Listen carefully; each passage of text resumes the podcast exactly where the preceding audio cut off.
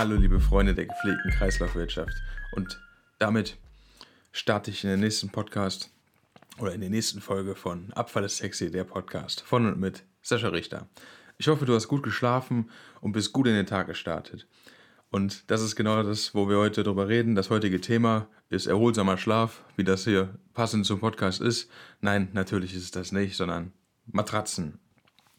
Ich habe ein paar Eckdaten zu diesem Thema rausgesucht. Was denkst du, wie viele Matratzen werden in Deutschland primär pro Jahr äh, produziert? Hab mal ein Bauchgefühl dafür, so. Was, was ist die Zahl, die jetzt gerade in deinem Kopf schlummert? Ich löse es jetzt gleich natürlich auf. Vielleicht vorab, was für Matratzen gibt es generell? Ähm, da ist natürlich das Thema Wasserbett ausgeschlossen. Es gibt PUR-Schaum, Stahlfederkern und Latexschaum. Das sind so die drei gängigsten Matratzenarten. Und um einmal die Zahl zu nennen, 2018 haben wir 4,8 Millionen Stück Matratzen im Jahr produziert in Deutschland. Bei den 4,8 Millionen Matratzen wird natürlich ein Teil exportiert und das wird äh, bei dieser Berechnung, die jetzt gleich zugrunde liegt, abgezogen. Wenn man diese 4,8 Millionen äh, 4,8 Millionen Matratzen umrechnet, entspricht das ungefähr einem Gewicht von ca. 163.287 Tonnen. Übrigens, die Hälfte davon ist aus Polyurethan, also Zellkunststoff, und 37% der Matratzen, die generell genutzt werden, haben einen Federkern. Ich möchte ja hier in diesem Podcast Themen rund um die Kreislaufwirtschaft ansprechen und für gewisse Themen sensibilisieren und einfach mal einen, einen anderen Blick auf die Sache wagen. Wir brauchen natürlich einen erholsamen Schlaf, dafür brauchen wir Matratzen. Aber was passiert denn, wenn wir mit den Matratzen fertig sind? Und ja, neben, den, neben dem eigentlichen Abfall kommt also auch hinzu, ähm, oder generell neben dem eigentlichen Anfall, kommt, wie entsteht der Abfall, äh, ist genauso wichtig in meinen Augen das Thema der vollständigen Kreislaufwirtschaft. Also wo und wie fällt der Abfall an? Was können wir daraus machen? Und am besten, wie kann man den Abfall im Kreis führen? Gehen wir mal weiter. Im Anfall, was haben wir so für Bereiche, wo Matratzen überhaupt anfallen? Natürlich im privaten Bereich, vielleicht oder, oder auch mit einer der größten Bereiche. Es gibt ähm, in der Regel hat jeder seine Wohnung, wo er seine Matratze hat. Manche haben auch einen Zweitwohnsitz. Ähm, wie bei mir zum Beispiel, wo ich bei Umweltdienste Bohnen angefangen habe, hatte ich äh, die, ersten, äh, die erste Zeit einen Zweitwohnsitz. Also hast du schon zwei Matratzen. Und das ist auch äh, ein großer ähm, Teil in Deutschland. Ich habe die Zahl jetzt nicht ganz parat, aber es sind knapp zwei Millionen Menschen, die äh, quasi noch einen Zweitwohnsitz haben. Also sei es wegen der Arbeit oder vielleicht irgendwo noch ein Ferienhaus, was sie nutzen. Der zweite große Teil fällt äh, im Gesundheitswesen an, also Krankenhäuser. Und der letzte Teil, der auch, ähm, oder der eigentlich der zweitgrößte Teil ist tatsächlich noch vor dem Gesundheitswesen, ist das Gastgewerbe. Hotels, Pensionen. Immer wenn du unterwegs bist, äh, privat oder auch beruflich und du musst irgendwo übernachten, dann äh, wirst du in einem Hotel absteigen und dort musst du auch schlafen. Also wie erwähnt, der größte Anteil ist der private Bereich.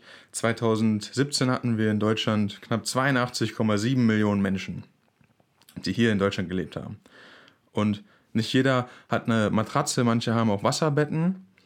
Ähm, was in den letzten Jahren ja auch immer mehr dazugekommen ist, äh, dazugekommen ist, sind Boxspringbetten. Hier finden wir äh, neben der Matratze in der Regel noch ein, ein Topper oben drauf.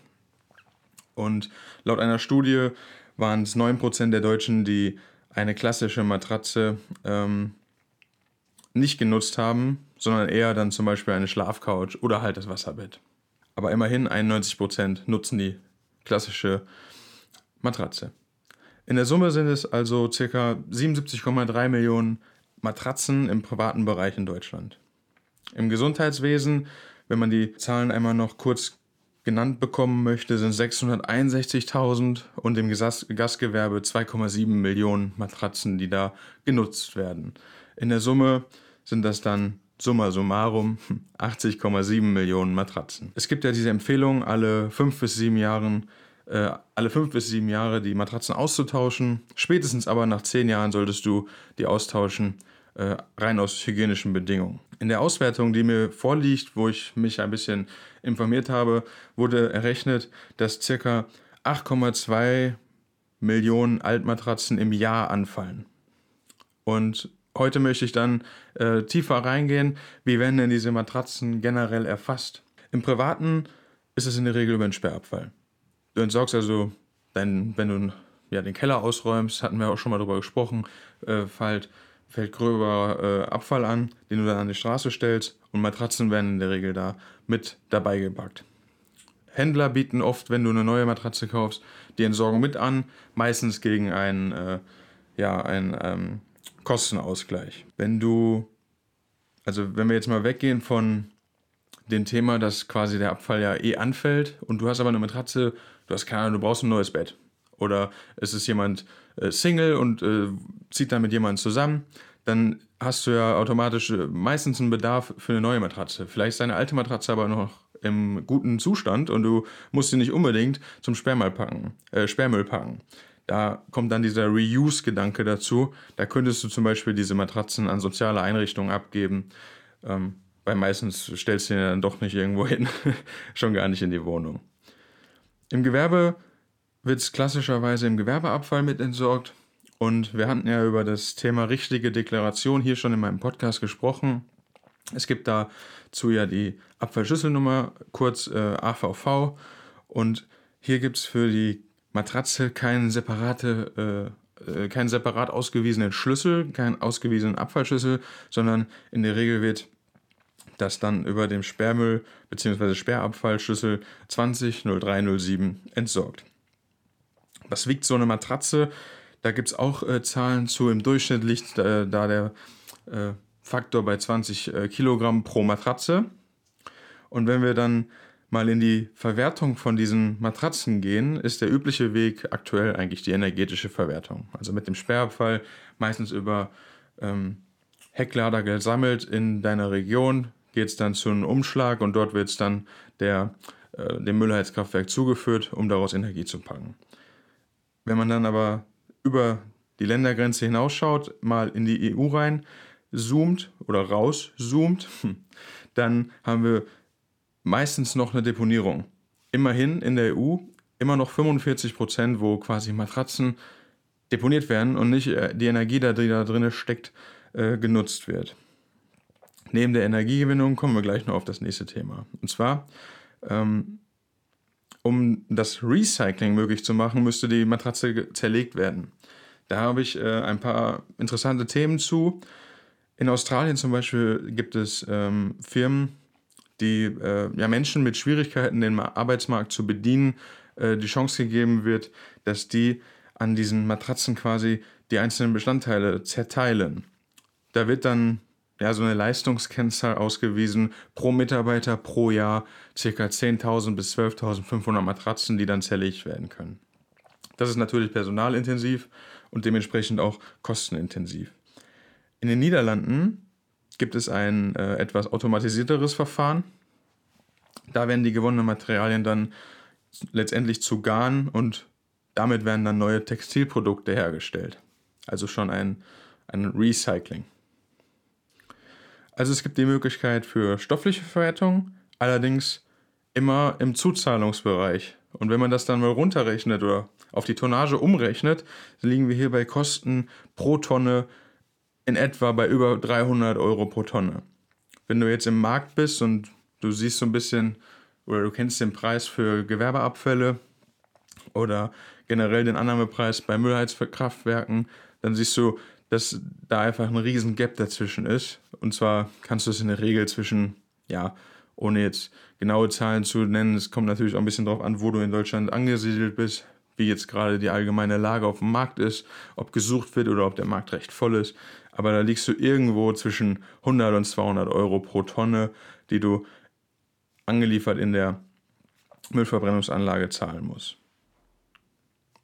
Um diesen Kreislauf zu verändern oder um diesen Stoffstrom zu verändern, müsste also mehr die Hersteller mit in die Verantwortung gezogen werden. Ich möchte auch ganz kurz einmal darauf eingehen, was für Materialien denn generell in diesen Matratzen zu finden sind. Das ist also der eingangs erwähnte PUR-Schaum, Ähm, da haben wir Verwertungswege für ja, chemisches Recycling. Dann haben wir Zerkleinerung und Verklebung zu Dämmstoffplatten, Teppichrücken äh, oder halt für neue Matratzen. Also auch wieder Reuse-Gedanke. Dann haben wir die Metallfedern. Klar, das geht in die Stahlindustrie. Da haben wir auch sehr gute Möglichkeiten, das 100% zu verwerten. Dafür gibt es einen Markt, der übrigens momentan sehr hoch liegt, der Erlös pro Tonne. Dann haben wir den textilen Bezug. Ja, auch da gibt es Möglichkeiten des chemischen Recyclings, äh, Herstellung von Dämmstoffen kannst du da, äh, also du kannst diese Textilien für die äh, Dämmstoffherstellung nutzen oder halt als Ersatzbrennstoff. Um halt fossile Brennstoffe zu ersetzen, wäre das auch eine Möglichkeit. Filz, Vlies, Federkernabdeckung ist dann der nächste Bestandteil in dieser Matratze. Auch da haben wir dann wieder Dämmstoff- und Ersatzbrennstoffherstellung oder halt chemisches Recycling. Das Holz, ja, ähm, meistens jetzt bei Boxspringbetten zu finden oder in, im größeren Stil. Äh, das geht hauptsächlich dann in die Spanplattenherstellung, also wird auch wieder genutzt, um neue Produkte herzustellen. Der Latexschaum, das könnte man zum Beispiel oder wird unter anderem genutzt, um Teppichbodenunterseiten herzustellen. Und Reste, ja, es gibt immer in der Statistik einen Rest. Das ist äh, hauptsächlich wird das dann auch in der Ersatzbrennstoffverwertung äh, genutzt. Ja, damit vielleicht, ähm, ich möchte es gar nicht zu ähm, ungreifbar machen, sondern ich will es kurz und knackig halten zum Fazit. Also es gibt in Deutschland einen tragbaren Weg, es besteht aber noch deutlich Potenzial nach oben. Im ökologischen Sinne ist es okay, weil das eben erwähnte, wenn du dadurch halt fossile Brennstoffe ersetzt, hast du ja schon mal einen Beitrag geleistet und du hast äh, natürlich den positiven Randeffekt, dass das Material nicht irgendwo äh, sich häuft und irgendwann zu unschönen ja, Fleckchen auf der Erde gibt oder äh, in Deutschland äh, führt. Die Randbedingungen, gerade also zum Thema Herstellerverantwortung, die müssten noch geschaffen werden. Und gegenüber anderen Ländern sind wir in Deutschland auf jeden Fall auf einem guten Weg, da wir hier das Material so nicht deponieren werden, sondern halt immer die Energie daraus ziehen. Also Klimaschutz hört nicht auf der Grenze, äh, auf der Ländergrenze oder an der Ländergrenze auf. Deswegen ist es wichtig, Regelungen und Möglichkeiten quasi für die Welt und für diesen Stoffstrom zu schaffen. Und ja, wer weiß, vielleicht habe ich dir jetzt gerade damit einen Impuls gegeben, wenn du das nächste Mal deine Matratze wechselst und eigentlich ist sie noch gar nicht äh, so stark äh, abgenutzt, dass sie unbedingt verbrannt werden muss, dass du sie ähm, ja, Hilfsbedürftigen gibst oder halt äh, sozialen Stationen zur Verfügung stellst. Äh, dann habe ich damit mit diesem Podcast schon wieder viel erreicht. Auf der anderen Seite, ähm, wenn du dich vielleicht sogar selber mit Matratzenrecycling herstellst oder du hast einen größeren Stoffstrom, bin ich gespannt, ob du dich vielleicht traust, dich äh, challenging mit mir ähm, in Kontakt zu treten. Dann können wir doch darüber auch einmal eine Podcast-Folge machen. In diesem Sinne, das war jetzt die Folge für diese Woche. Und in der nächsten Folge oder in der nächsten Woche gibt es dann die nächste Folge von mir. Ich wünsche dir bis dahin alles Gute, viel Erfolg und äh, ja, freue mich, wenn du dich das nächste Mal wieder hier reinhörst und wir uns hier auf diesem Medium treffen. Bis bald, dein Sascha Richter.